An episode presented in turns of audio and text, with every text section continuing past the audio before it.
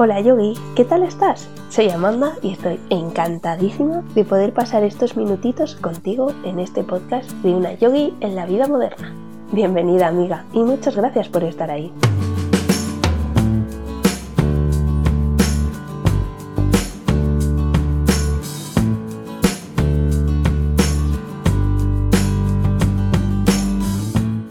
El yoga te invita a cuidarte por dentro y por fuera, por eso creo que tiene muchísima relación con la cocina, no solo por lo que comes, sino también cómo se cocina y cómo y con quién lo comes. Por eso hoy he invitado a Nadine de Veggie Mixes para hablar de alimentación y slow food. Antes de nada, te recomiendo que te pases por su Instagram y su blog y te deleites con su arte culinario. Hola Nadine y muchísimas gracias por estar aquí. Hola Amanda, gracias a ti por invitarme. No sé si he dicho bien la cuenta de Instagram. Repítela tú por si acaso. Sí, Peggy Mixes. ¿Qué tal? Pues muy bien, aquí encantada de que podamos hablar un poquito más de, comida saludable o de alimentación saludable. Para comenzar, cuéntanos quién es Nadine y cómo encontraste esa pasión por la cocina. Bueno, pues yo estudié periodismo, aunque nunca llegué a terminar mi carrera, pero la verdad es que, que lo siento muy dentro de mí, me gusta mucho lo que estudié y la pasión por la cocina viene un poco desde pequeña. Eh, yo me he criado en una familia que siempre, siempre estaba, mi madre siempre estaba cocinando y mi abuela también, era algo normal en casa ver a mi abuela y a mi, y a mi madre cocinando. Y siempre he formado parte de, de, esa cultura en casa, ¿no? Yo podía participar en, en la producción de los alimentos en casa la verdad que ahora con el tiempo, siendo ya más mayor, me doy cuenta de que en mi casa se comía producto de cercanía y eh, recetas, la verdad, que muy, muy típicas y muy de, muy de Cali. Eh, entonces me he criado con la cocina y fue, vino conmigo siempre. Cuando ya me independicé, a mí se me, se me hacía muy fácil pues preparar eh, unas lentejas o unos garbanzos, cosas muy sencillas, un gazpacho, un salmorejo. Y después poco a poco me fui dando cuenta que todo el mundo no sabía hacerlo, que la realidad era que la cocina se había ido perdiendo, que ya no formaba parte del día a día. Entonces, no es una pasión en sí, sino que simplemente ha formado parte de mi vida y me gusta mucho. Fíjate, claro, yo te lo veo como una pasión por eso, por lo que compartes. Yo, por ejemplo, en mi casa no hemos sido mucho de cocinar mm, desde pequeño, ¿sabes? Ha sido, casi ha sido al revés, ha sido cuando ya me fui a la universidad, ¡pum!, tienes que aprender a cocinar. Y por eso lo noto en la gente que lo va aprendiendo desde pequeños a los que de repente, pum, ahí, suelta en la cocina a aprender. También eres profe de yoga. Cuéntanos cómo comenzaste en el yoga. Bueno, pues yo comencé en el yoga hace, eh, tengo 31, pues creo que con 23 años más o menos fui a, me fui a ir a Barcelona y yo había escuchado alguna vez lo que era el yoga, pero nunca había practicado. Y me fui allí con una amiga a hacer una práctica de yoga y ahí fue mi primera experiencia. Me gustó muchísimo. Me rompió los esquemas porque, claro, yo iba a una práctica, bueno, pues hacer, no sabía muy bien, un deporte, pero lo que no me imaginaba que iba a tener unas agujetas al día siguiente, las que, vamos, las peores agujetas de mi vida, no podía ni reírme. Y después con el tiempo, vamos, hace unos... Eh, no sé, unos seis, años aproximadamente, empecé a practicar de forma aquí en Cádiz, eh, más asidua, casi todos los días, y ya después quise formarme, me gustó mucho y quise formarme. Empecé más que nada, pues no, soy una persona muy deportista, que me gusta el deporte en sí, pensé que era una manera de, de ejercitar un poquito mi cuerpo, al mismo tiempo que calmaba también estados de ansiedad que ya traía conmigo, que me habían dicho que era que era muy bueno para eso. Creo que un poco como lo que ha empezado la mayoría de la gente, ¿no? Y así fue como empecé. En realidad es verdad que la mayoría empiezan o por dolores de espalda o por ansiedad. No lo ves como un deporte de estos que vayas a sudar y agujetas y luego nos pasa eso. Totalmente. ¿Crees que el yoga y la alimentación tienen relación? Sí, bueno, si nos vamos a la filosofía del yoga cultural, si nos vamos a la India, realmente la alimentación es súper importante allí. Los yogis, las yoginis suelen llevar una alimentación vegetal, basada en vegetales, y además hay una frase que suelen decir mucho en la que los indios y las indias solo mm, consumen alimentos vivos. Entonces es verdad que también como prácticas religiosas, incluso también los budistas, pues son tipos de alimentaciones muy saludables donde no consumen productos animales o en sí productos, sí quizás algún producto animal, pero no en sí pescados o carnes directamente. Creo que esto está escrito dentro de la filosofía eh, del yoga, la alimentación. Además, la medicina ayurvédica, por ejemplo, también utiliza la alimentación como método de curación. Entonces, sí, sí, creo que está muy, muy relacionado. Solo que, a diferencia de mí, mi alimentación no iba de la mano con el yoga y simplemente se unieron y forman parte de todo, porque el yoga es una práctica integral, ¿no? En la que debemos eh, tener en cuenta tanto nuestra parte física como nuestras emociones, nuestros sentimientos, nuestro día a día y nuestra alimentación. Pero en mi caso, por ejemplo, iban por separado, pero es verdad que se unen y se complementan perfectamente. ¿Cómo has unido tú el yoga y la alimentación? Bueno, es verdad que el yoga eh, lo que me ha dado a mí, o como yo lo enfoco hoy en día en mi vida, eh, lo llevo un poquito más fuera de la esterilla, ¿no? Que me encanta la práctica física, pero es verdad que yo creo que nos pasa a todas las personas que nos metemos en el yoga, que nos damos cuenta cómo nos muestra la realidad la práctica del yoga, cómo nos, reconocemos nosotras, nosotras mismas dentro de la práctica y después lo llevamos a nuestro, a nuestro día a día. Entonces, para mí, la alimentación, yo no soy experta en alimentación, esto debo decirlo, yo no tengo ningún estudio sobre alimentación, que es verdad que me encanta, me encanta la cocina e intento estudiar un poquito sobre el tema, mantenerme informada, me di cuenta que para yo sentirme tan bien, bien con, mis ideales, con lo que yo siento y con lo que yo aprendo en la esterilla, debía también eh, traspolarlo a la alimentación, porque para mí, como ya el nombre de la cuenta dice, Veggie Mixes, intento que mi alimentación sea vegetal, lo máximo posible vegetal, porque para mí eso también es son mis ideales, ¿no? Son lo que, entonces yo creo que ahí se une mucho el yoga, lo que yo quiero, lo que yo quiero ser y lo que yo quiero enseñarle a los demás, también es lo que yo hago con los demás, en este caso con los animales, con alimentación, con mi propio cuerpo. Yo no puedo estar eh, queriendo cuidar mi cuerpo a nivel físico y a nivel mental en una esterilla, pero después estar consumiendo alimentos que no solo son malos para mí, sino que también son malos para cultura y para el medio ambiente, porque todo lo que consumimos tiene una repercusión en el exterior. Exacto. Además, es lo que dices, vas, eh, entras en la esterilla pensando que te vas a cuidar porque haces deporte y tal, y luego sales y te vas, por ejemplo, a un establecimiento de comida rápida. Entonces no te estás cuidando, solo estás cuidando unas horas, vamos a decirlo así. Igual que lo que dices de, llevar lo que piensas a todos tus ámbitos, bien sea cómo cuidas a las demás personas, a los animales, al medio ambiente. Entonces, es eso, yo creo que sí que tiene muchísima relación. Sí, yo creo que además las personas que ya llevamos un tiempo en el yoga acaban diciendo que tienen menos práctica física y en cambio hacen más yoga durante su vida, vida diaria. Y creo que va un poco por ahí, ¿no? Yo por lo menos lo siento así. Sí, además yo he hablado con muchas personas que dicen eso, que mm, al principio somos mucho de asanas y práctica y práctica, pero luego realmente el objetivo es llevarlo a toda tu vida. Sí. Preparándome un poco la entrevista, estuve buscando a ver qué es lo que la gente más le interesa o le preocupa a la hora de hablar de yoga y alimentación. Entonces te voy a hacer algunas de las preguntas que más se repiten. Por ejemplo, una de ellas es ¿cómo es la dieta de un yogi? Wow, pues yo no sabría decir cómo es la dieta de un yogi, porque realmente eh, si nos vamos a la ayurveda, que a lo mejor es el tipo de alimentación o el tipo de medicina en la que se integran los alimentos dentro de, del yoga o de la cultura hindú, no conozco tanto sobre el tema, mm, pero realmente creo que dentro de una práctica en la que se debe practicar el amor por los demás y por todos los seres vivos, considero que debemos tener eh, una alimentación un poquito más vegetal. Llevaría por ahí. Además hay muchas personas que lo dicen. Es más, una de las preguntas que más se repite es si para ser yogi tienes que ser vegetariano. A ver, que no tiene por qué ser una obligación, pero es lo que tú dices, tiene relación, tiene lógica. Debemos tener en cuenta que esto es una filosofía muy antigua, que además viene de otra cultura totalmente diferente a la nuestra.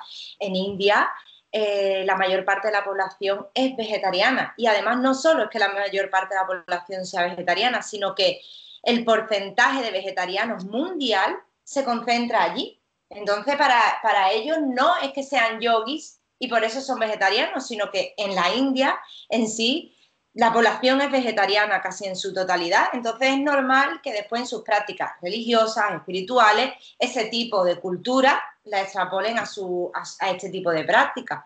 Entonces, si nos basamos un poco en cómo mm, llevan ellos la alimentación, pues sí, podríamos decirlo, pero claro, siempre tenemos que traerlo a nuestro estilo de vida y a nuestra cultura y a nuestros ideales, porque mm, tenemos que también ser conscientes de hasta dónde queremos llegar o hasta dónde podemos llegar en un momento de, nuestra, de nuestra vida.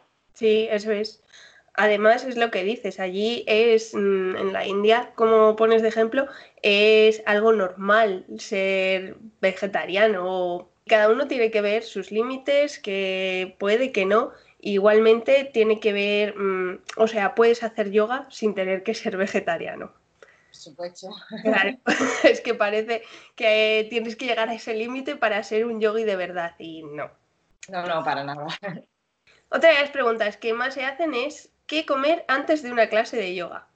Bueno, realmente mm, tampoco me gusta, porque ya te digo que, no me gusta nada decir ni, poner horarios ni decir lo que tiene que comer nadie, porque creo que esto es algo súper personal. Es más, después seguramente lo hablaremos durante la entrevista.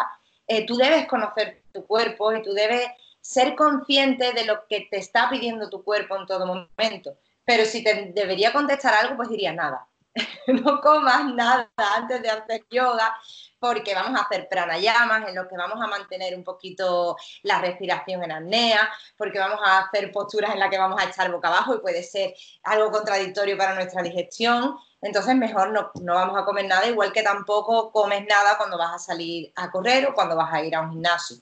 Sí, además es que cada vez sale esta pregunta siempre es la misma respuesta. Realmente no comas nada porque si no te vas a sentir muy lleno y al mover el cuerpo al final se te sube aquí a la garganta.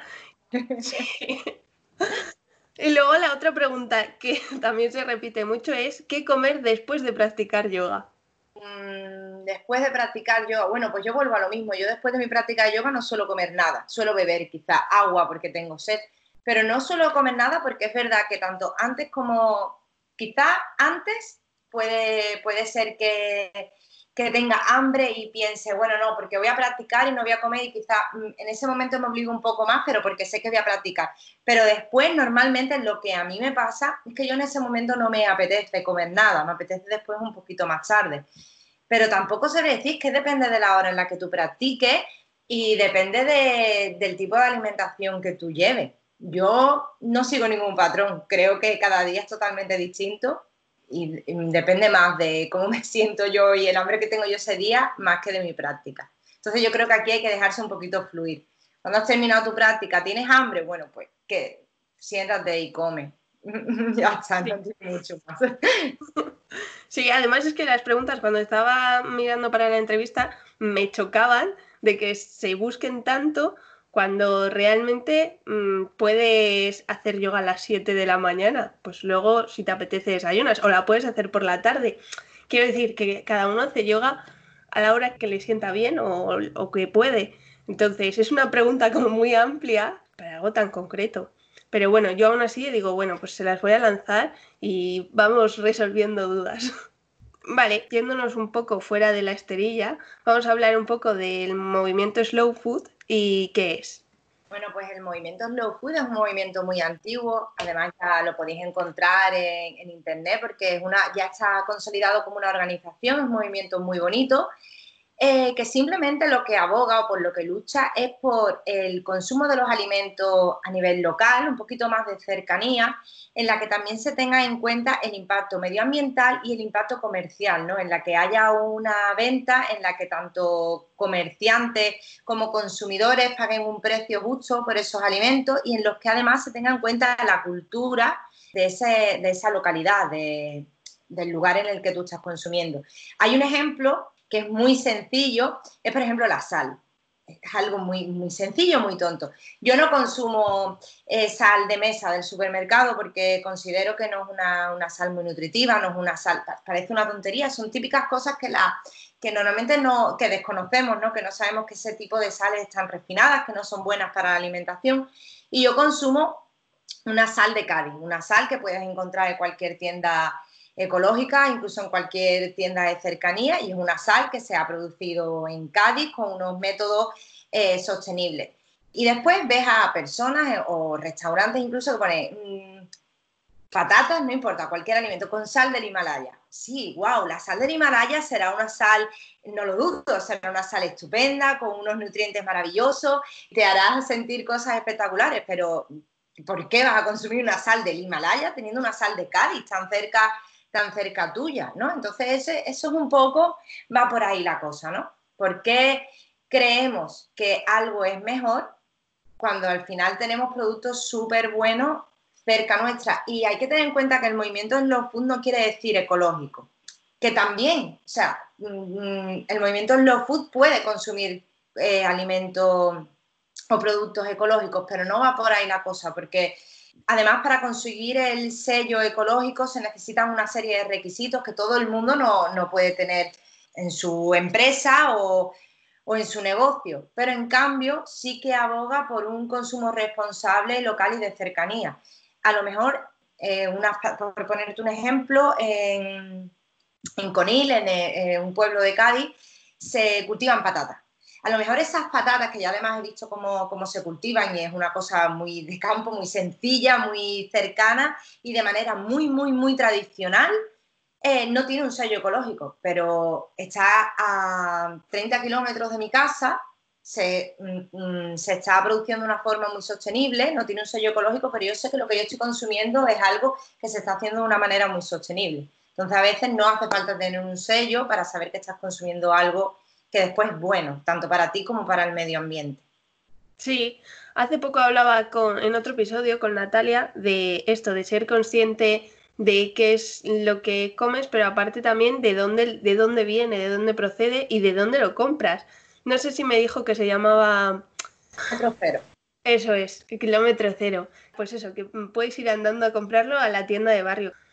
Claro, a ver, es mucho más cómodo. Vas al supermercado y la arrasas con todo de una tirada. Y claro, si vas de tienda en tienda, pues igual te lleva más tiempo. Pero también hablábamos de ese trato de la persona, de, por ejemplo, yo en la frutería, el trato que me da la chica de la frutería, yo con ella puedo hablar y decirla, mira, necesito esto para hacer, pues no sé, una ensalada tal y cual. Y ella me dice, pues si lo vas a usar hoy es esto. En el supermercado ese trato no. Y además el producto solo tienes que mirar, yo que soy un poco friki y cuando voy, la verdad es que yo eh, conseguí casi al 90% no ir al supermercado. Pero es verdad que un poco, bueno, primero con con la pandemia ha sido básicamente imposible, mis hábitos han tenido que cambiar mucho y es verdad que ahora me está costando un poco más, pero si vas al, supermercado y te pones a mirar las etiquetas, pues yo soy de las que miran las etiquetas de la procedencia del producto, casi nada viene de España, muy pocos productos dices tú, Mm, patatas. O sea, mm, siempre te hablo de Cádiz porque yo soy de Cádiz. En Cádiz hay patatas en Conilla, hay patatas en San Lucas, que son pueblos que están súper cerca de, lo que es Cádiz capital, que es donde yo vivo. Digo, y nos la traen de Francia, que no es que yo tenga ningún problema con Francia, pero digo, es que está aquí al lado, es que seguramente es mucho más barato traer estas patatas de, aquí, de, de 30 kilómetros que de Francia. Pero bueno, claro, hay intereses económicos que, que hacen que consumas este tipo de productos. Y al final es mucho más sencillo. ¿no? Entonces, la verdad que los supermercados no están ayudando mucho en este tema, para nada. Para nada. Es lo que tú dices, que la mayoría de cosas viene de fuera cuando realmente lo tienes al lado. Y si vas, pues a lo que te digo, a la tienda de, enfrente, probablemente venga, pues eso, de al lado. Sí, la verdad es que sí, que cuando vas a la frutería eh, es mucho, en este tema yo creo que vamos a estar mucho más, va a ser mucho más sencillo que consumas producto local. Y no tienes por qué consumir, porque la gente tiene mucho miedo también al producto ecológico. Yo algunos sí los consumo, otros no los consumo ecológico. Bueno, depende de, depende de dónde vaya a comprar ese día y depende de qué productos, ¿no? Pero mm, las personas tienen mucho miedo porque dicen, es que yo no me puedo permitir un producto ecológico. Bueno, hay productos ecológicos que realmente sí merecen la pena y otros que, bueno, que no hace falta, con que vayas a comprar a la frutería, tú estás haciendo un consumo muy sostenible. Lo que pasa es que las personas no entienden, todavía estamos un poco ahí que piensan que para tener una alimentación sostenible, una alimentación adecuada, una alimentación nutritiva, tienes que consumir ecológico y eso no es así. Solamente tienes que ir a la tienda de toda la vida y tendrás un producto de cercanía o por lo menos lo más aproximadamente posible. Sí, es verdad que se tiene como muy unido, que si es ecológico es también, pues eso, es slow food, por decirlo así. Normalmente los productos ecológicos no le están haciendo un gran favor a los plásticos. Los productos ecológicos normalmente vienen con un sello, vienen plastificados, vienen y yo ahí sí que tengo una gran guerra y prefiero consumir un producto que no venga en plástico y que sea, bueno, pues de peor calidad antes que consumir un producto de mejor calidad que venga en plástico. El kit es una balanza también un poco, ¿no? Tienes que ir viendo mm, y también tienes que ir dejando un poco de lado, incluso a veces tus ideales, porque dices, bueno, ¿qué hago? ¿Consumo? ¿No lo consumo? Tú vas eligiendo un poco. Al final buscas eso, el equilibrio y por supuesto no obsesionarte, porque también es verdad que es complicado, pero eso tiene, tenemos que hacerlo hecho de la manera más sencilla posible. Sí, una pregunta igual es un poco tonta, ¿vale? Pero yo te la voy a hacer. ¿Plantar tu huerto urbano, por decirlo así, eso formaría parte de Slow Food? Sí, por supuesto, claro que formaría parte de Slow Food. Yo no tengo un huerto urbano, tengo un tomate que me ha crecido, que me ha crecido un solo tomate, no he tenido yo mucha mano, pero tengo, por ejemplo, una, amiga que durante el confinamiento se ha creado su propio huerto urbano, impresionante, precioso, y más slow food que eso, imposible, vamos, es maravilloso. sí. Yo también le creé en este confinamiento en la terraza, tenemos de todo y verlo crecer es tan, que además es eso, tienes que ser muy paciente también, sobre todo es, he plantado un aguacate y con eso tienes que ser súper paciente. Además te enseña mucho, ¿eh? porque yo también tengo un aguacate que ya tengo una planta como de un metro y estoy súper contenta que lo que ha tardado en salir el aguacate, pero por lo menos mi experiencia es que te enseña mm, muchísimo porque te hace ser muy... Yo al principio buscaba ¿no? en internet, eh, ¿cómo puedo plantar eso? ¿Cómo puedo plantar lo otro? Pero al final cuando te vas, vas tratando la tierra, cuando vas trabajando con ella, te va saliendo solo, por lo menos a mí, a mí me ha pasado. Yo mm, me ha pasado que he visto así alguna hoja que estaba mal, he tenido que cortar un tallo y he dicho, a ver si lo estoy haciendo mal, si mato la planta y al final no, se vuelve súper intuitivo y, vas viendo que, va, que va saliendo, que te vas fijando y esto le parece que la tierra está seca, pero ahora hay que tocarlo, ¿no? sí. Realmente tienes que introducirte dentro, pero es muy, es muy bonito y me encantaría eh, a la larga tener mi propio huerto, aunque sea pequeñito en casa. Aquí lo tenemos en macetitas porque no tenemos mucho espacio, pero ya solo con las macetitas es tan bonito verlo crecer. Te hace también muy consciente, ¿no? De ver lo que cuesta producir un alimento. Claro, exacto. ¿Tú cómo conociste el movimiento Slow Food? Bueno, pues fue, no, no recuerdo, pero fue hace un montón de tiempo. Fue, creo que por casualidad, alguna vez mirando por internet, eh, lo, vi y dije, ay, pues esto se parece mucho a lo, que, a, lo que yo practico, a lo que a mí me gusta. Claro, al final todo, hay, siempre hay un grupo de personas, un colectivo que tienen los mismos pensamientos que tú, pero que bueno, que han estado ahí y han luchado por llevarlo, llevarlo a cabo. Y además es un movimiento muy bonito porque tiene en cuenta mucho la cultura también. La, alimentación está destruyendo cultura, porque se les intenta también eh, imponer otro tipo de, alimentos, otro tipo de consumos en la que se elimina completamente primero su producto y después ten en cuenta que nosotros en los recuerdos que tenemos, o casi, de aquí a, no sé, 100 años, seguro que los recuerdos son incluso películas, siempre los hacemos alrededor de una mesa, ¿no? Todos, si hablamos con personas más mayores, siempre, ay, yo comía, yo me acuerdo eh, cuando estaba con mi abuela con mi abuelo que, que pelaba, que hacía. Entonces, el mantener ese tipo de, de alimentación viva en una cultura es muy importante para su desarrollo y para mantener para mantenerla, sino es que pierde completamente su esencia. Exacto. Y como andaluza, pues yo consumo mucho ajo, yo, bueno, española, ¿no? En sí, consumidora de ajo, tomo gazpacho, salmorejo, y lo prefiero mucho antes que, pues no sé, que, una lasaña. Y mira que yo vivo en Italia y, me maravilla la, comida de allí, ¿no? Pero al final es, mi tierra, es lo que hay y es lo y con lo que hemos ido creciendo. ¿Cómo practicar este movimiento slow food o cómo cocinar simplemente cuando últimamente vamos siempre con tanta prisa a todos lados, parece que nunca tenemos tiempo y que al final dejamos dejamos siempre para lo último, casi lo más importante, que es comer bien, lo dejamos para lo último. En plan, no tengo tiempo, lo que hay en la nevera y rápido. Bueno, pues yo te puedo dar varios trucos. El primero es el batch cooking. Consiste simplemente en preparar. Durante un día a la semana, te propones un día a la semana y preparas eh, comida para una semana completa. Esto te ayuda muchísimo, primero porque te ayuda a organizarte la compra, haciendo que te gastes mucho menos dinero y que después seas mucho más consciente de lo que vas a comer. Pero es verdad que en los principios esto cuesta un poco. Comer bien o intentar comer bien es todo un trabajo. Te tienes que sentar, tienes que pensar, que, por cierto ya aviso, en mi, en mi, página web hay un batch cooking completo con un montón de páginas, con un menú completo para, para hacer la, la, compra de una manera muy sencilla.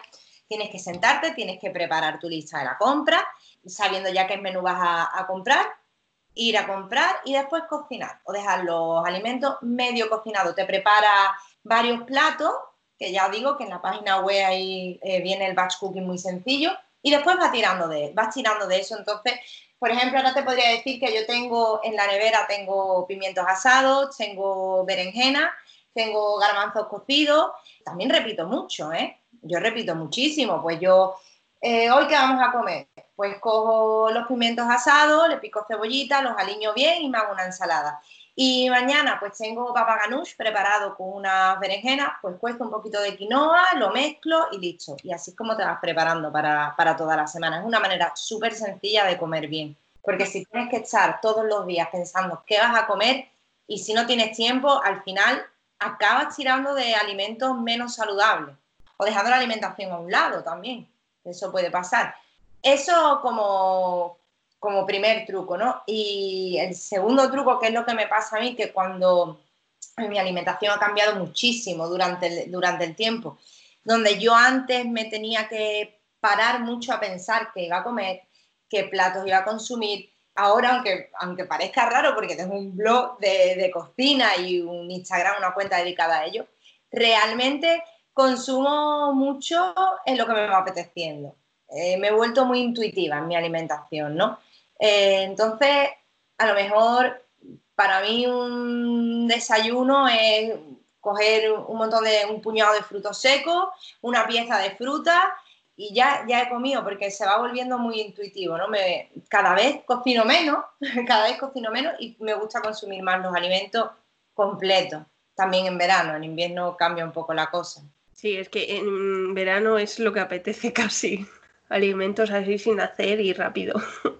El problema un poco también es que se nos ha obligado en cierta manera, los medios de comunicación, la publicidad, a decirnos que para alimentarnos tenemos que, tenemos que, tener un horario estricto, una que el desayuno tiene que ser eh, no puede ser caliente, no pueden ser platos de cuchara, ¿no? Por ejemplo, que la cena tiene que ser más ligera, que el almuerzo tiene que ser una comida principal. Entonces tú también piensas, jo, no tengo tiempo y yo me tengo que organizar la comida así, así, así, así. Claro, cuando tú vas eh, mm, haciendo ruptura, ¿no? Con todas estas ideas, esto toma un tiempo pues tú ya te cuesta mucho menos porque tú dices, no, bueno, pues yo a veces, pues, pues para mí es normal a lo mejor desayunar un gazpacho. Hmm comer mm, una tostada, ¿sabes? Entonces va, cambiando mucho esa idea, te facilita mucho, mucho la vida. Y también, ya te digo, se va volviendo muy intuitivo. Por lo menos a mí es lo que más me gusta. La alimentación intuitiva es, la, que, la que más me interesa. Para ello tienes que saber qué tipo de alimentos son saludables o qué tipo de alimentos no son saludables. Porque llevar una alimentación intuitiva en la que comes cuando tienes hambre y lo que te apetece, tienes realmente que saber o ya haber acostumbrado tu cuerpo a, alimentos de verdad, que si no puedes acabar comiendo pues mucho procesado seguramente. Explícanos un poquito más lo de la alimentación intuitiva. Bueno, pues la alimentación intuitiva así a grandes rasgos, ¿eh? ya os digo que tampoco soy gran experta en ello, es simplemente comer lo que te va apeteciendo, lo que tu cuerpo te va pidiendo. Yo una vez puse un ejemplo, también mucho pasa con el agua, ¿no? Nos obligamos muchísimo a beber agua.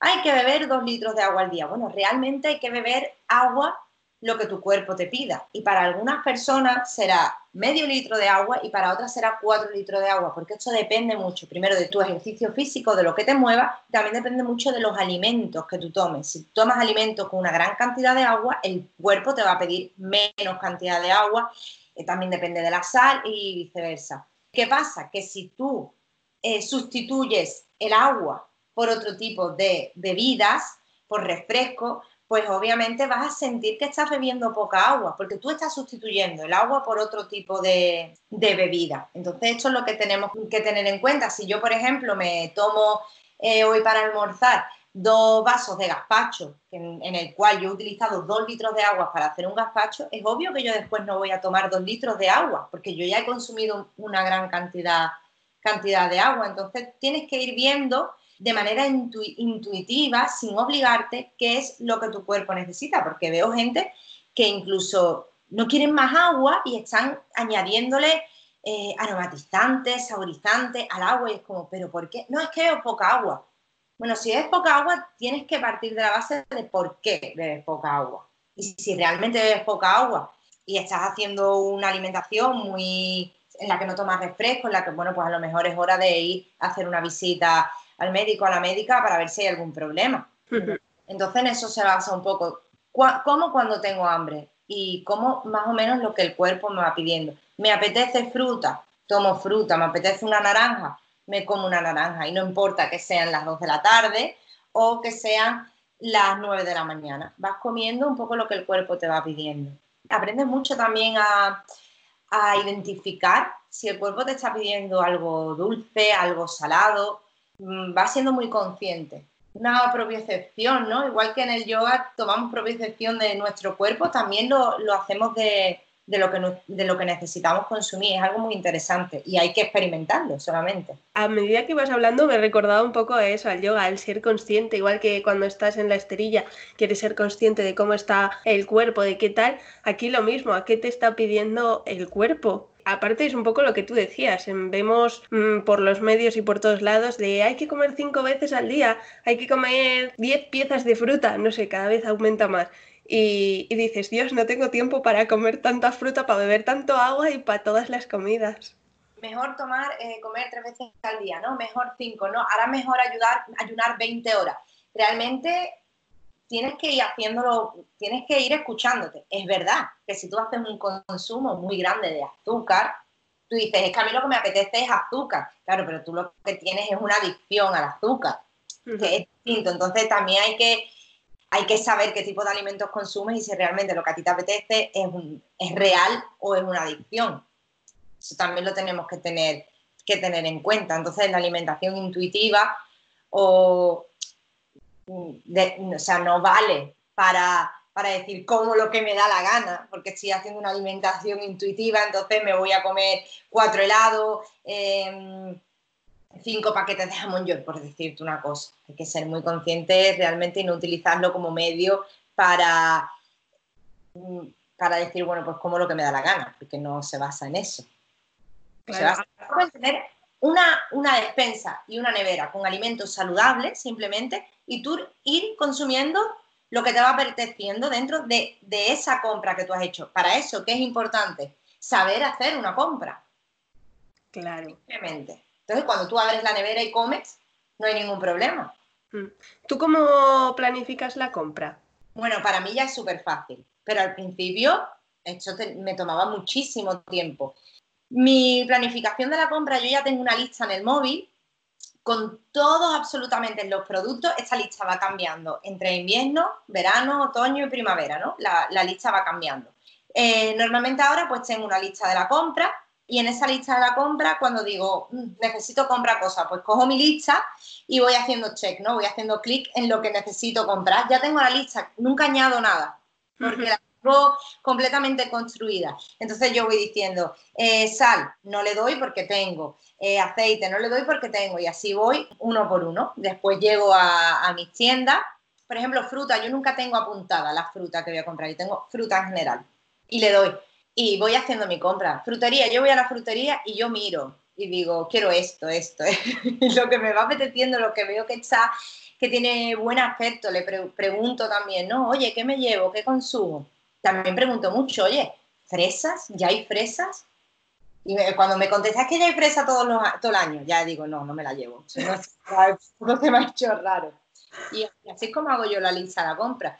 Al principio, pues al principio tenía que hacerlo como viene en el blog. Primero pensaba y me utilizaba muchísimo otros blogs, revistas, ¿qué voy a comer? ¿Qué es lo que voy a desayunar, almorzar, merendar, cenar si nos vamos a, lo, a, lo, estereotípico, ¿no? Y, y de ahí me iba haciendo una lista y ya al final, pues cuando llevas tanto tiempo haciéndolo, se hace intuitivo, se hace fácil, se hace muy sencillo. En realidad, mm, yo creo que la mayoría lo que hacemos es ir apuntando lo que falta o lo que nos apetece y luego llegas al súper y es como, mm, pues lo que yo te digo, ¿no? Arrasas con todo. Y lo de hacer la lista, yo empecé este año y me parece súper importante. Es la parte, el pilar fundamental. Pero el pilar fundamental también económicamente. Es que tú no puedes ir a hacer una compra sin lista porque se te va la pinza. Sí. Y otra cosa, no puedes ir a un supermercado con hambre, esas cosas son, son básicas, porque es que después, y a mí me gusta también no ir al supermercado, porque es que al final te traes menos cosas que no necesitas. Hmm. Yo también, yo también voy a un supermercado y a veces pues se me antojan cosas que digo, bueno, yo esto porque lo he cogido, si esto yo no, no necesito para absolutamente nada, qué tontería. Sí, es verdad que pasa eso es lo que decíamos, si vas a la tienda de barrio, a la frutería, al final te vas a llevar fruta y verdura y ya está. Si vas al supermercado, al final siempre caen unas galletas, unos lo que sea. Es así, totalmente así, efectivamente. Yo, por ejemplo, para no estar tampoco picando en galletas o en este tipo de productos, lo que tengo es mucho fruto seco, mm, pipas, pasas. Mm, este tipo de cosas son de las que yo voy tirando cuando, cuando tengo ese, esas ganas de picoteo, esa ganas de dulce.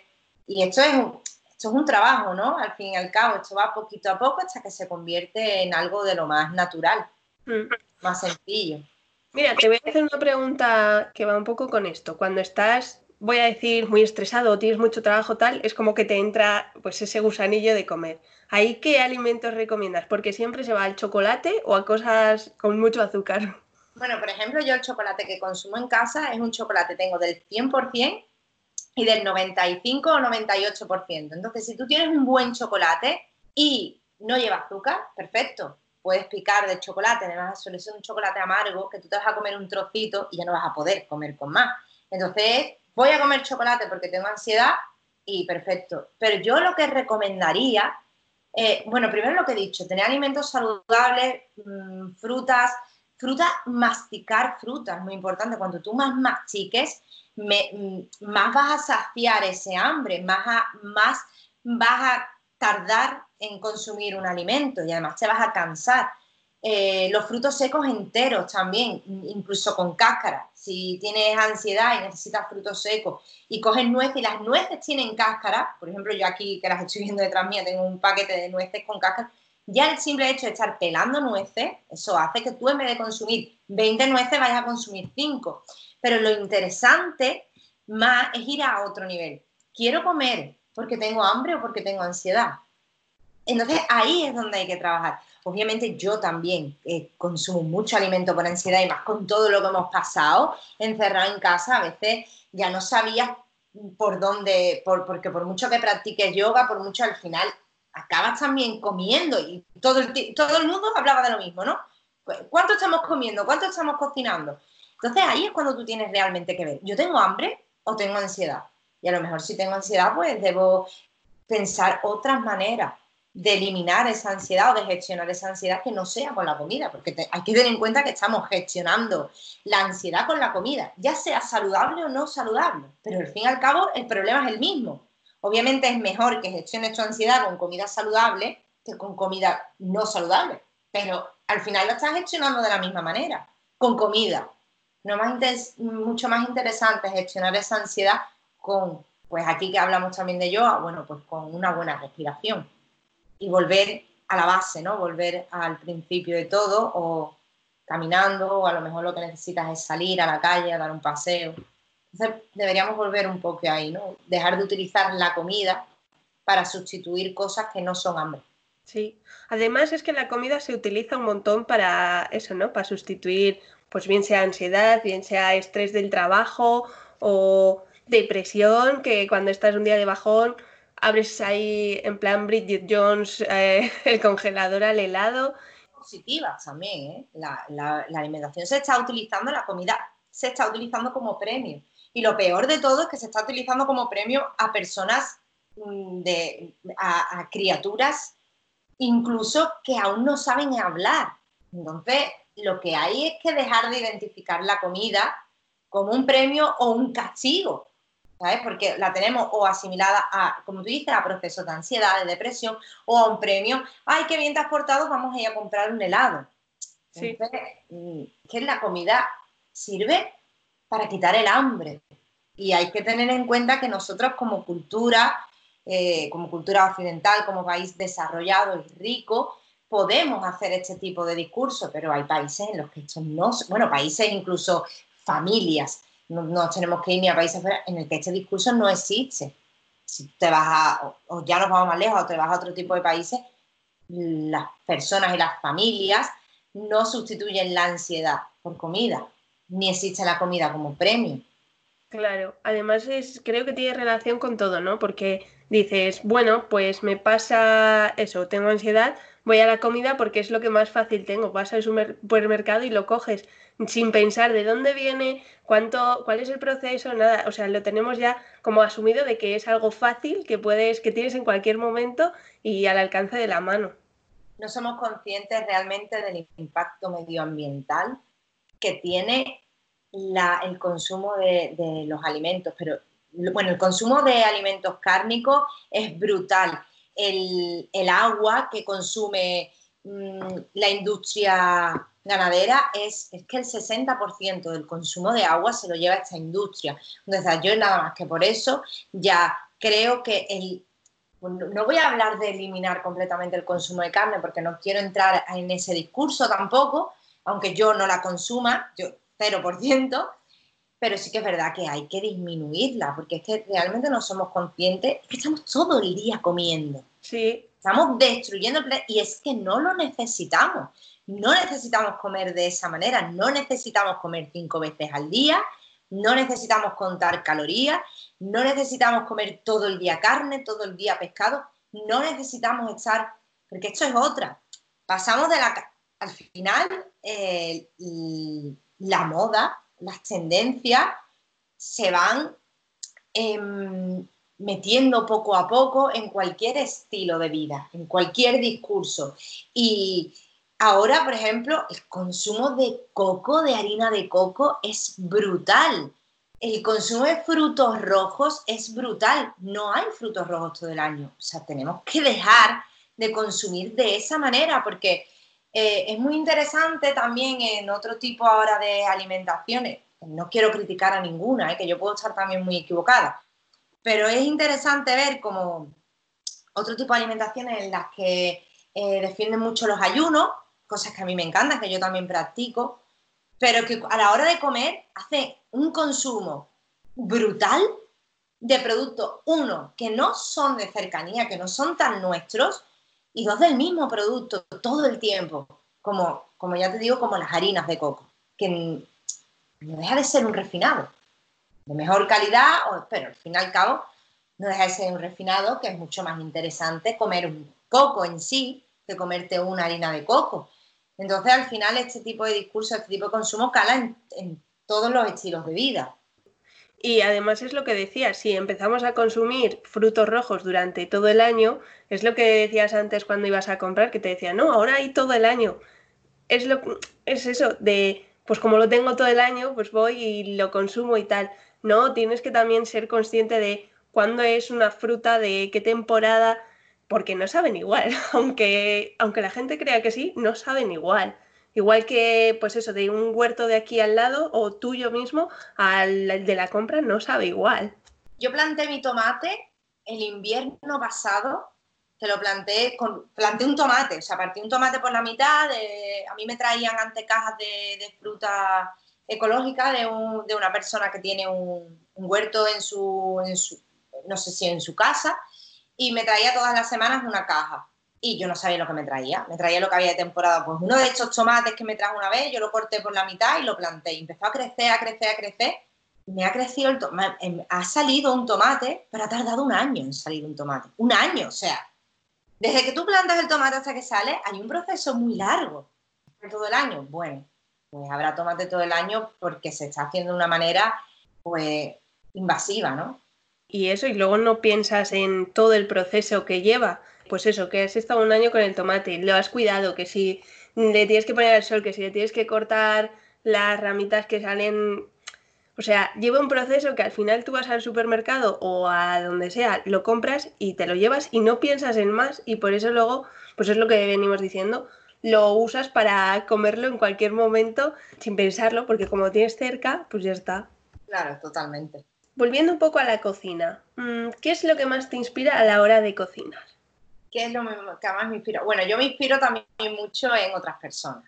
Y ahora que me pongo a pensarlo un poco, me, hace un poco de gracia, ¿no? Bueno, pues al principio me inspiraba en mi familia, en mi, en mi madre y en mi abuela, en mi caso, ¿no?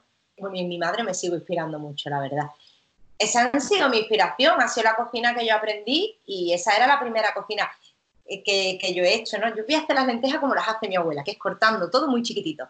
Entonces ahí es donde viene la inspiración. Después con el tiempo, antes de, antes de yo dejar de consumir producto animal, eh, me gustaba mucho Jamie Oliver, me encantaba. Eh, no sé si, lo conocéis, pero es un chef que además luchó mucho por, porque se dejara de publicitar McDonald's y porque se dejara de consumir productos de McDonald's. Y, me encantaba ver en la televisión los, sus programas y ver cómo él tiene su propio huerto en su casa y tal, y me, inspiraba, me inspiraba muchísimo. No tanto lo que cocinaba, sino su forma de ver, la cocina. Ya, ya no lo veo tanto, pero recuerdo que era una inspiración. Y ahora, la verdad que con, con las redes sociales, hay un montón de gente que me, que me inspira en, en, las redes que me parecen muy, muy interesantes y que de ellas también he ido cogiendo, cogiendo alguna cosita, como eh, Becky Boggy, por ejemplo, que es una, es una chica, no sé dónde es, pero sé que vive en Madrid, fotógrafa además, estupenda, y tiene, tiene recetas muy guay, pues me, me, ha inspirado mucho y seguro que muchas más personas que ahora no, que ahora no recuerdo. Pero la base, mi abuela y mi madre. Ahí donde yo todo lo que le pongo canela es mi madre. Digo, esto es mi madre, canela. Tener la inspiración en casa al final es mm, la base, ¿no? Pues sí, y, después mi ciudad también me, inspira mucho. también, por ejemplo, yo que estuve viviendo un tiempo en Italia, es verdad que hay muchas recetas que, me, que me han inspirado allí, los olores de allí. La, es curioso que la hierbabuena, no sé cómo la llamáis ustedes, no sé si la llamáis menta, hierbabuena, se supone que no es la misma planta, pero es muy, muy parecida, ¿no? Eh, yo cada vez que cocino algo con hierbabuena, en cambio estoy inspirándome en, en Italia porque allí se, donde yo vivía en el norte de Italia se utiliza muchísimo, crece mucho allí y se utiliza un montón. Entonces también productos que, que son de aquí están inspirados también a vivencias y recuerdos que yo tenía de cuando yo vivía allí. Además es muy bonito eso que tú dices, ¿no? De que coges, en este caso, la hierbabuena y la utilizas y te recuerda, te lleva a ese sitio donde estuviste, o la canela y te recuerda a tu madre. No sé, eso me parece muy bonito. Sí, yo cada vez que quemas un, un ajo en el mortero, es totalmente casa de mi abuela. Yo es que me, me he criado con mi madre y también en casa de mis abuelos y para mí es eh, el, olor que se queda en, el mortero, es, vuelvo totalmente a casa de mi abuela. A mí me parece algo muy bonito, muy, muy interesante. Sí, a mí también. Cuando viví en Barcelona, que compartía piso, uno de mis compañeros de piso es americano, y, yo recuerdo que, yo le pregunté, Nick, pero tú en tu casa, cuando, cuando estás en Arizona, ¿cuál es tu, ¿Cuál es tu cocina típica? ¿no? Porque ya te digo que a mí siempre me ha interesado mucho la cocina y pues muy no se me va a olvidar. Pues la comida típica en mi casa es pasta, eh, lasaña y no sé si me dijo un plato más, pero yo me quedé y le dije, pero eso, es comida italiana. Claro, porque no tienen cultura en América no hay esa cultura tan grande, entonces tenemos algo muy bonito. Además, nosotros tenemos también una cultura que viene de los árabes, tenemos, la verdad que, que tenemos una alimentación, una cultura muy bonita. Y unos platos muy, muy bonitos también y que, que lo hemos hecho en todas las casas, la tortilla de patata, el gazpacho, todas estas cosas que al final es muy de nuestra tierra, por decirlo así. Y por supuesto el cine, el cine también me inspira muchísimo. Eh, yo no sé si, si has visto la película de Como agua para chocolate, pero en una de las escenas ella hace, esto ya no lo como, pero Sí que es verdad que eso es otra cosa que intento siempre, buscar cómo adaptar los platos para veganizarlos. Me acuerdo hacer una codornice con pétalos de rosa y castañas y solo pensar en castañas con pétalos de rosa es como, wow, es maravilloso. Yo recuerdo que busqué, y esto es un plato, un plato muy típico árabe, que se cocinaba muchísimo en Andalucía por los árabes cuando era al y es muy interesante, ¿no? Ver todo esto, o la típica ratatouille de ratatouille, también tan bonita. Entonces yo creo que el cine también nos inspira muchísimo. A mí me inspira todo. pues sí, al final buscas la inspiración en todos lados. y unas recetas que nos puedas dar para este verano, así fáciles. A mí me gustan mucho los gazpachos. El gazpacho me encanta, ¿no? Eh, pero el gazpacho tú le puedes añadir algunos, algunos toques especiales. Por ejemplo, si le pones a un gazpacho típico, para mí, para mí, ¿eh? el gazpacho tiene que llevar pepino sí o sí. Hay sitios donde no se utiliza, pero para mí sí. Pues si tú le pones a un gazpacho un buen puñadito de hierbabuena, es que te lo cambia totalmente. Me parece súper interesante. O después también, que por cierto esa receta está en, en la cuenta de Instagram, un ajo blanco con cereza truquito para ajo blanco con cereza. Yo, si tú has hecho mi, alguno de mis platos, mi cocina se basa en no te compliques la vida. Entonces yo las almendras las compro siempre con, con cáscara porque es que para mí es más sencillo, más barato. Cuando yo hago el ajo blanco y bato la, las almendras, yo nunca le quito la piel. La piel se puede consumir. Bueno, te va a quedar ahí un poquito de mijitas, pero, pero bueno, no te va a cambiar el sabor absolutamente nada. Así que yo os diría que las dos recetas las podéis ver en, en Vegimise y un gazpacho echándole un buen puñado de hierbabuena o un ajo blanco con cereza. Ya cereza no es temporada, pero bueno, cambiamos por otra cosita. Va a quedar seguro que genial y súper fresquito. Pues sí, pondré todas las recetas y cosas que hemos ido mencionando en las notas del programa si es más fácil. Sí, Sí, más sencillo, que hay un montón de cosas por ahí. Ahora que has dicho eso, de que no te complicas en las recetas y tal, ¿algún consejo para personas como yo, que soy bastante desastre en la cocina y por ser desastre al final también es verdad que lo evito un poco? Bueno, pues yo creo que debes empezar por lo simple. Tienes que empezar por lo simple y yo te recomiendo que aprendas lo básico. Hay que saber la base para después tú construir tu propia cocina. Pero creo que es importante saber parecerá una tontería, pero si tú sabes hacer un sofrito y tú sabes cómo se hace un sofrito y que normalmente lleva A, B y C, por lo menos para mí es ajo, cebolla, pimiento rojo, pimiento verde y tomate, que por cierto, yo el tomate siempre absolutamente con piel, no lo pelo, lo corto a trocitos lo echo dentro. Si tú sabes que primero el ajito, después le echas la cebolla picadita, una vez sofritito le echas el pimiento bien picadito y una vez eso sofrito, entonces le echamos el tomate. Cuando tú te aprendes esa base, bien, por supuesto su sal, su pimienta y lo que tú quieras añadirle. Lo demás se hace mucho más sencillo, mucho más sencillo, porque con esa base te haces un potaje, te haces una sopa, te haces, bueno, te haces mogollón de cosas. Apréndete la base y será mucho más fácil, porque yo veo muchas personas que me preguntan, esto es algo que me parece muy curioso, es que a mí la gente me pregunta por la cuenta de Instagram, tampoco tengo tantos seguidores, pero eh, es lo que más me gusta, ¿no? Que realmente, que realmente gusta lo que hago. Y es como es que a mí no me sale igual. Y a lo mejor me pongo, ¿cómo, chao? ¿Cómo lo has hecho? Y, tal, y veo que es que a lo mejor es eso, es la base, que no hay un sofrito en condiciones. Entonces, apréndete la base y verás como todo sale mucho más fácil. Y al principio es normal que tires de legumbres, por ejemplo, mm, precocinadas, mm, de botes de legumbres. Vale, no pasa nada, está absolutamente bien. Y después con el tiempo, si quieres ir poniéndolo un poquito más difícil, pues pues ya te cocinas tú sola tus garbanzos y tal, pero es importante, la base.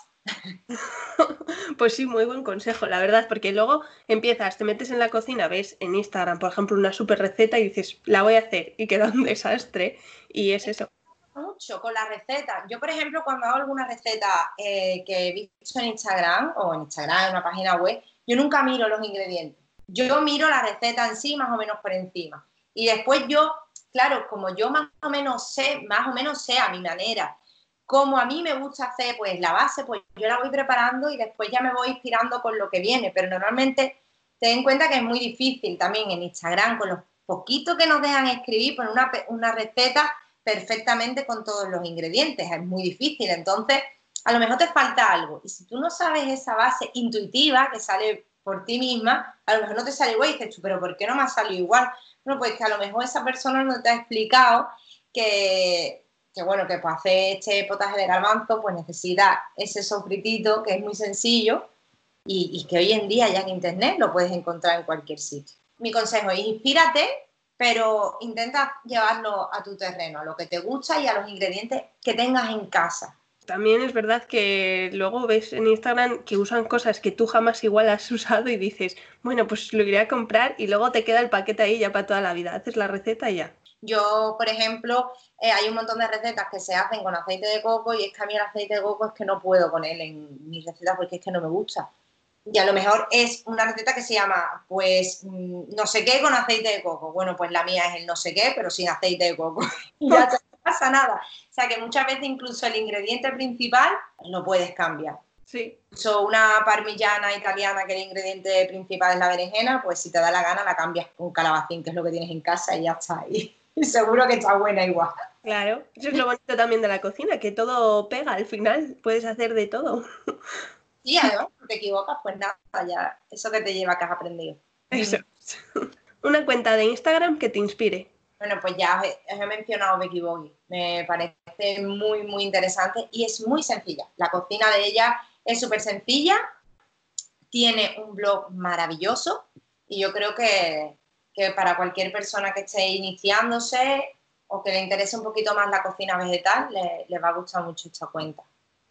A veces eh, danza de fogones para ir a cositas más específicas también me, ha servido, me ha servido mucho. Pero así, para inspirarte y para hacer cosas diferentes, Beggy Bowie. A mí me encanta. Sí, yo también la sigo y soy muy fan. Además también tiene, envía newsletter y tal, que vienen súper completas. Maravillosa, ella tiene una gran cuenta. ¿Un libro que nos recomiendes? Buah, pues tengo un montón de libros de receta en casa y no te recomendaría ninguno. Porque creo que hay un poquito un problema con los libros de cocina que también casi todos están construidos por editoriales, entonces no me parecen tan interesantes. Pero sí que te voy a recomendar una revista y me gusta un montón, se llama la revista Cuerpo Mente, que mm. tampoco es que digamos que sea que yo la recomiendo 100%, pero que es verdad que tiene siempre una sección bastante amplia de, de cocina y suele venir tanto menú como batch cooking, como un mogollón de recetas súper interesantes. Y a mí es una, revista que me suele, que me suele gustar de, cocina, porque ya te digo que normalmente los recetarios son más bien un poquito publicitarios, entonces no, no me interesan tantísimo. Pues ya está, apuntada. y ya estaría todo. Jo, muchísimas gracias. La verdad es que ha sido una conversación súper amena y yo he aprendido un montón. Había cosas que no sabía y he aprendido, así que muchísimas gracias. Qué bien, me alegro mucho que te haya gustado y que te haya parecido interesante. Sí, sí, sí, mucho. Y para encontrarte en el Instagram, Mixes, y en el blog. Ahí me podéis encontrar. Tengo otras cuentas, de otras cuentas de Instagram, pero no están dedicadas a la cocina, así que ahí podéis encontrar. Ahora estoy un poquito menos, menos presente, pero prometo que voy a estar en cuanto pueda un poquito más al, al 100% porque es algo que me gusta mucho y me gusta compartir.